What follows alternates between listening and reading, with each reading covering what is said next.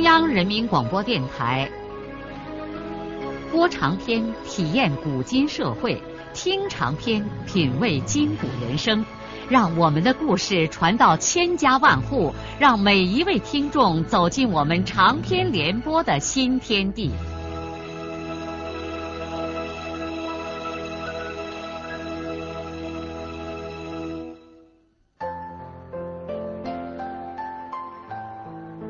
听众朋友，请继续欣赏荣获茅盾文学奖的、由中国文联出版社出版的路遥的长篇小说《平凡的世界》，由李野墨演播。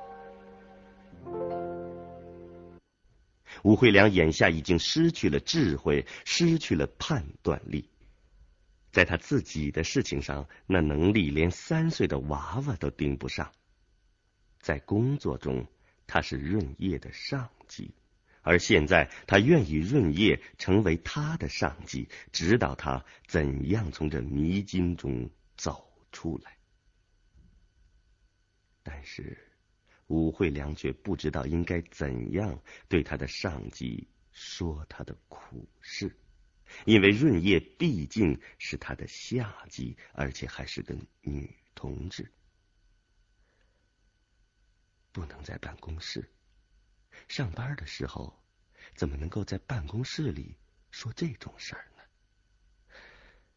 就是在下班以后，要是单独把润叶留在这儿说话，那别人一定也会有点什么闲言碎语的。再说，润叶下班以后还得回去照料她残废的丈夫，哎，连个诉苦的地方都找不着。这就是你的处境，你现在应该认识到你的悲剧有多么深刻。那么，把他约到外面去，笑话，这成何体统？人呐，活着就是这么苦。一旦你从幸福的彼岸被抛到苦难的此。你真是处处走投无路，现在你才知道，在天堂和地狱之间，原本也只有一步之遥啊！吴惠良想来想去，觉得只能到润叶的家里去。虽然向前在家，但是他可以和润叶在另外的房间单独的说这件事。以前，武惠良为了工作的事几次去润叶家，向前都是主动的推着轮椅进了卧室，让武惠良和润叶在客厅里谈话。好，就这样。可什么时间去呢？干脆过一会儿就去。武惠良由于实在压抑不住内心的痛苦，决定当晚就去润叶家向润叶倾倒肚子里的苦水。他在办公室停留了一个钟头，估计润叶他们已经吃完了晚饭，就丧魂失魄的走出了机关，连办公室的门也忘记锁了。命运。总是不如人愿，但往往是在无数的痛苦之中，在重重的矛盾和艰难中，才使人成熟起来，坚强起来。虽然这些东西在实际感受中给人带来的并不都是欢乐。田润叶和失去双腿的李向前在一块生活已经有很长时间了。在这些悠长的岁月里，润叶逐渐适应了他自己的家庭生活。当然了，起先很长的一段时间，这共同的生活还谈不到十分的美满，因为她的丈夫终究是一个肢体不健全的人，生活中的许多不方便，大多要润叶一个人来操持。经济方面没有什么问题。向前虽然吃劳保，单位上也还有一些补贴，加上润叶的工资，两个人的光景满可以过了。润叶要给双水村的两个老人寄点钱，但是向前父母亲的工资很高，又只有他这么一个儿子，钱是尽量让他们花。至于夫妻生活中至关重要的性生活，向前也还具备正常人的功能。只不过有一点让润叶感到难堪的是，干这件事情的时候需要他帮助向前。总之，人虽残废了，但家庭还是完整的。润叶从几个月前由一般的干事提拔成了团地委少儿部部长。因此，工作变得繁忙起来。不过，无论工作怎样忙，她都一如既往、千方百计的照料丈夫。她是妻子，也是保姆。正是在这种自我牺牲和献身之中，润叶自己在精神方面也获得了一些充实。他开始更现实的看待生活。在这种思想的支配下，润叶对工作的态度也更认真踏实了。随着时间的推移，向前的情绪也渐渐的稳定了下来。有的时候，他拄着双拐走下楼，在家属院里转悠转悠。星期天，润叶用轮椅推着他到黄原城外的山野里去玩上大半天。他拒绝润叶推着他去看电影，也不去街上的仇人广众的去处。润叶理解向前的心情，他生怕润叶受到众人目光的伤害。不用说，向前也力尽所能的设法体贴润叶。他本来就是一个很会体贴人的人。有了轮椅以后，他的活动方便了一些。润叶一上班，向前就坐着轮椅，拿着拖把拖地，并且转着把各个房间都替润叶清扫干净。他坚持把打扫卫生的工作从润叶的手里接替了。向前说，他有的是时间，一天没有事情可干，这点忙总是可以帮的。润叶提拔了少儿部长以后，工作一繁忙，有的时候下班回来就要晚一些。向前对他说：“ 干脆让我给你做饭吧，你负责把东西买回来就行了，其他的你就不要管了。你能行吗？保准能行。你你又不是不知道，我做饭比你强。你放心去工作吧。”润叶两只眼睛含着泪水笑。那天下班，他进门后，向前就把饭菜都做好，放在桌子上，静静的坐在轮椅里等着润叶。润叶看见向前好像孩子一样，舌头舔着嘴唇，天真的笑着，望着他，泪水从润叶的眼睛里涌了出来。润叶走过去，忘情的搂住向前结实的肩膀。在他的脸上亲吻了一下。从此以后，家务就全由丈夫包揽了。润叶除过买粮买菜，上班之前在厨房里稍微准备一下，其他的就都由向前来操持。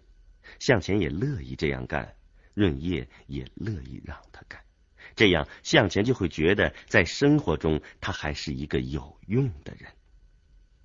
在这样的过程中，润叶也加深了对丈夫的爱情。她体验到，爱情应该真正建立在现实生活坚实的基础上，否则，它就是在活生生的生活之树上盛开的一朵不结果实的花。这天晚上，他们两口子都已经吃完了饭，正坐在一块看电视的时候。武惠良一脸痛苦的走进了他们家，润叶赶紧给他的领导泡茶，向前一边招呼着武惠良坐进沙发，一边推着轮椅从小柜里取出来一盒带嘴的大前门烟，放在茶几上，就转而进了卧室，而且把里间的门也带上了。向前知道惠良要和妻子谈工作，他不应该使他们感到不方便。仅就这一点，润叶也就不能不对向前充满了感激与尊敬。润叶坐下来以后，才发现武惠良的神色有些不大对头。他惊讶的发现，一贯潇洒自如的团地委书记脸色惨白，头发乱蓬蓬的耷拉在额头，他心里头好像有些苦衷。润叶心里想：是政治方面受到了什么打击？这没有任何迹象啊！包括润叶他二爸在内的所有地委领导。都很器重武惠良的才干，团地委内部几个副书记和大部分中层领导也都很尊重他，看不出有谁在背后捣他武惠良的鬼。那么是生活方面有了麻烦，这更不可能啊！惠良和丽丽的感情一直很好，这是团地委所有的人都知道的呀。那到就出了什么事儿，使得这个人的情绪这样的颓败呢？当然了，润叶不便先说些什么，只是问惠良吃了饭没有。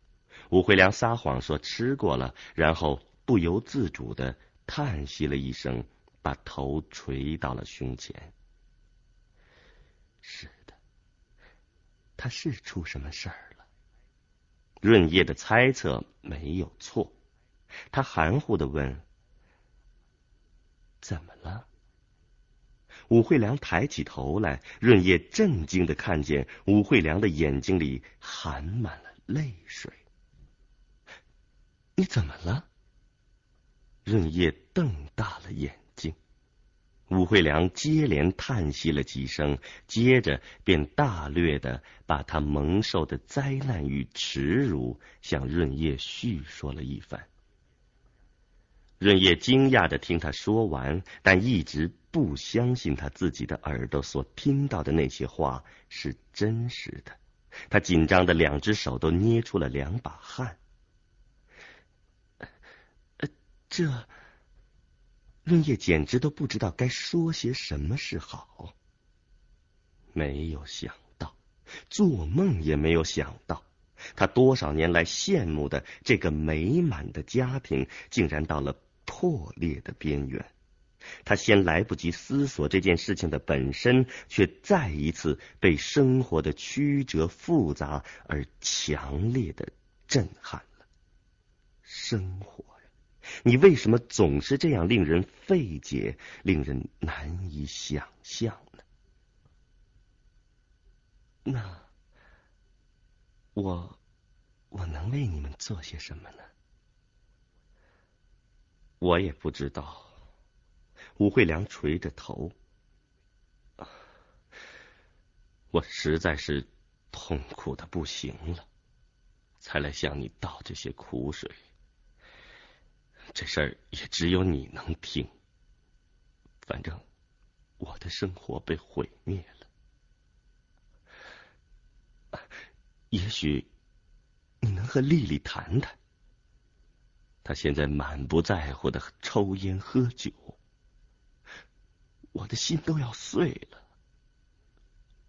尽管我痛不欲生，但是我不愿意她这样折磨自己。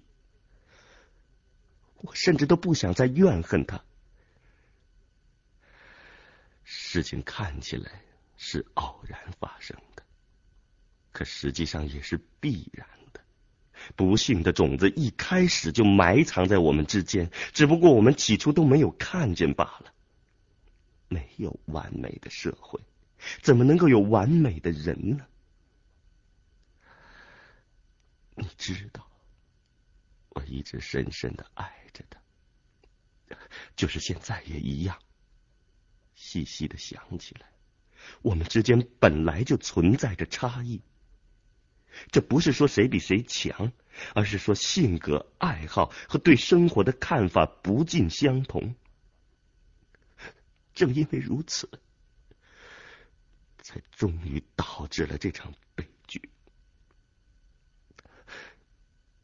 你无论如何去看看他吧，我一定去。润叶没有思考就答应了下来。当然了，我不是让你们去说和我们的关系。我知道谁也解决不了我们的问题。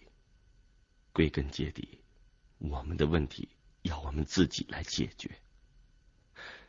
只不过，怎样解决，我们现在都还不太清楚。那么，我应该和丽丽说些什么呢？润叶深深的同情不幸的惠良。现在惠良看起来像一个没娘的孩子那样可怜。唉，先劝他不要抽烟喝酒。也许只有你能劝说他，啊，你可千万不要责怪他，也不要表示忧虑。丽丽讨厌别人同情或者教育他。武惠良做了好大一阵功夫，才步履蹒跚的离开了润叶的家。本来田润叶很想对自己的领导说上一些安慰的话，结果却什么也没有说得出来。他知道，一个人到了这种地步，别人的任何安慰都是无济于事的。润叶已经是一个经历了感情折磨的人，深深懂得各种滋味。润叶回到了卧室之后，向前已经躺在了被窝里。他发现向前用一种探寻的目光在看着他。是啊。润叶的情绪不好，脸色当然也不正常，这肯定使丈夫感到诧异了。但是润叶又不能给向前解释发生了什么事。他脱掉衣服，钻进了向前为他弄好的被窝里，随手拉灭了灯。他久久的不能入睡，脑子像一团乱麻。尽管这是丽丽和惠良的不幸，但就像当年他自己的不幸一样，使他心情如潮水般的涌动。他反应不过来这是怎么一回事？难道世界上就没有从始至终的爱情和幸福吗？哎，丽丽呀，你是怎么搞的？几年来。由于润叶自己的不幸，也由于丽丽成了小有名气的诗人，走上了另一条道路，他们之间的交往便少了许多。但是不管怎么说，他们是从小到大的好朋友，偶尔遇在一块，仍然像姐妹一样的亲热。不过，润叶发现他们的共同语言已经很少了。丽丽说的许多话，润叶理解起来十分的费力，甚至根本就听不懂。每次到他们家，他们主要是说过去在元溪的事情。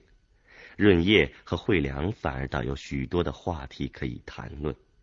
润叶没有想到，他们终于发生了这样的事。润叶老半天也不能入睡，他知道。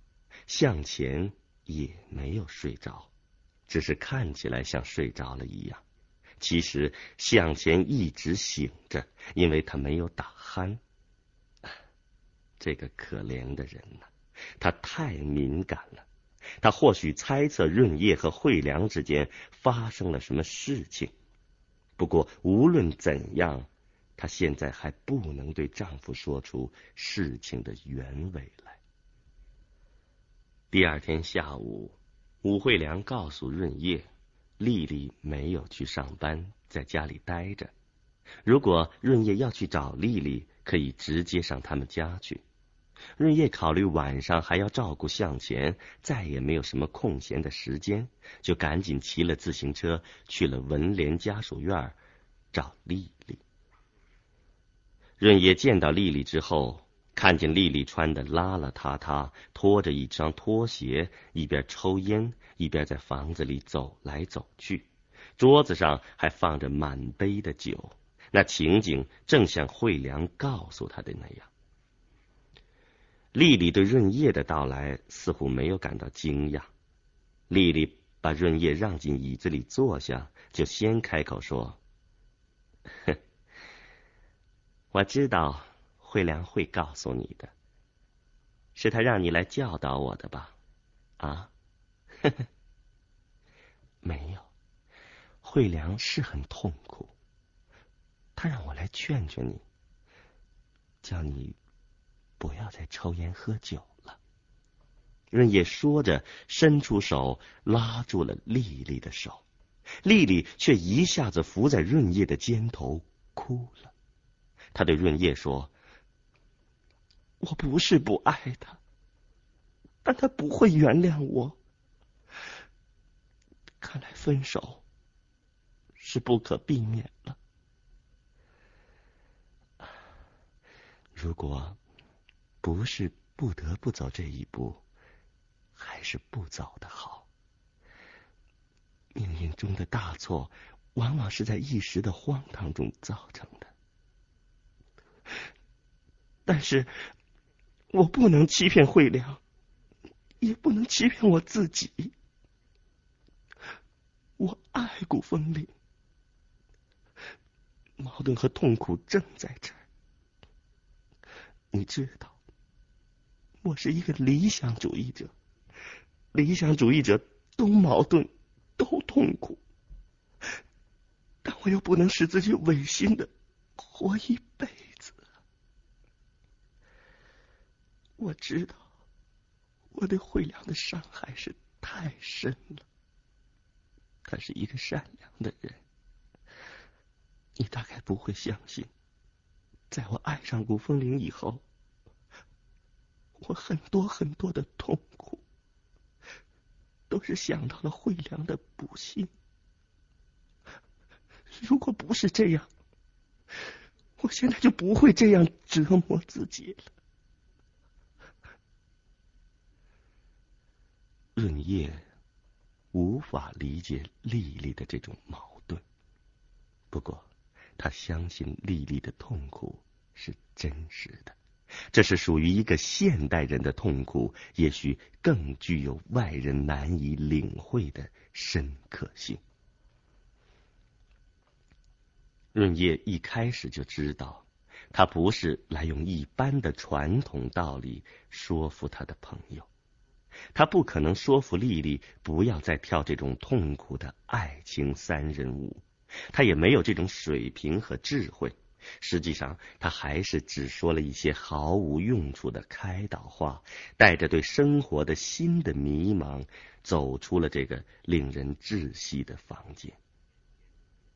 田润叶不知道是怎样走回自己的家门的，他这个时候才发现，他已经比平时晚回来一个多小时了。他匆忙的把钥匙捅进锁眼儿，打。开了房门，走进会客厅，他愣住了。桌子上摆着做好了的饭菜，上面都用碗扣着，但是不见向前的踪影。润叶很快的看见桌子上有一张纸条，他一步跨过去，把纸条拿起来，只见上面写着：“饭在桌子上，可能凉了。”你热一热，别了，亲人，我感谢你，曾给了我幸福。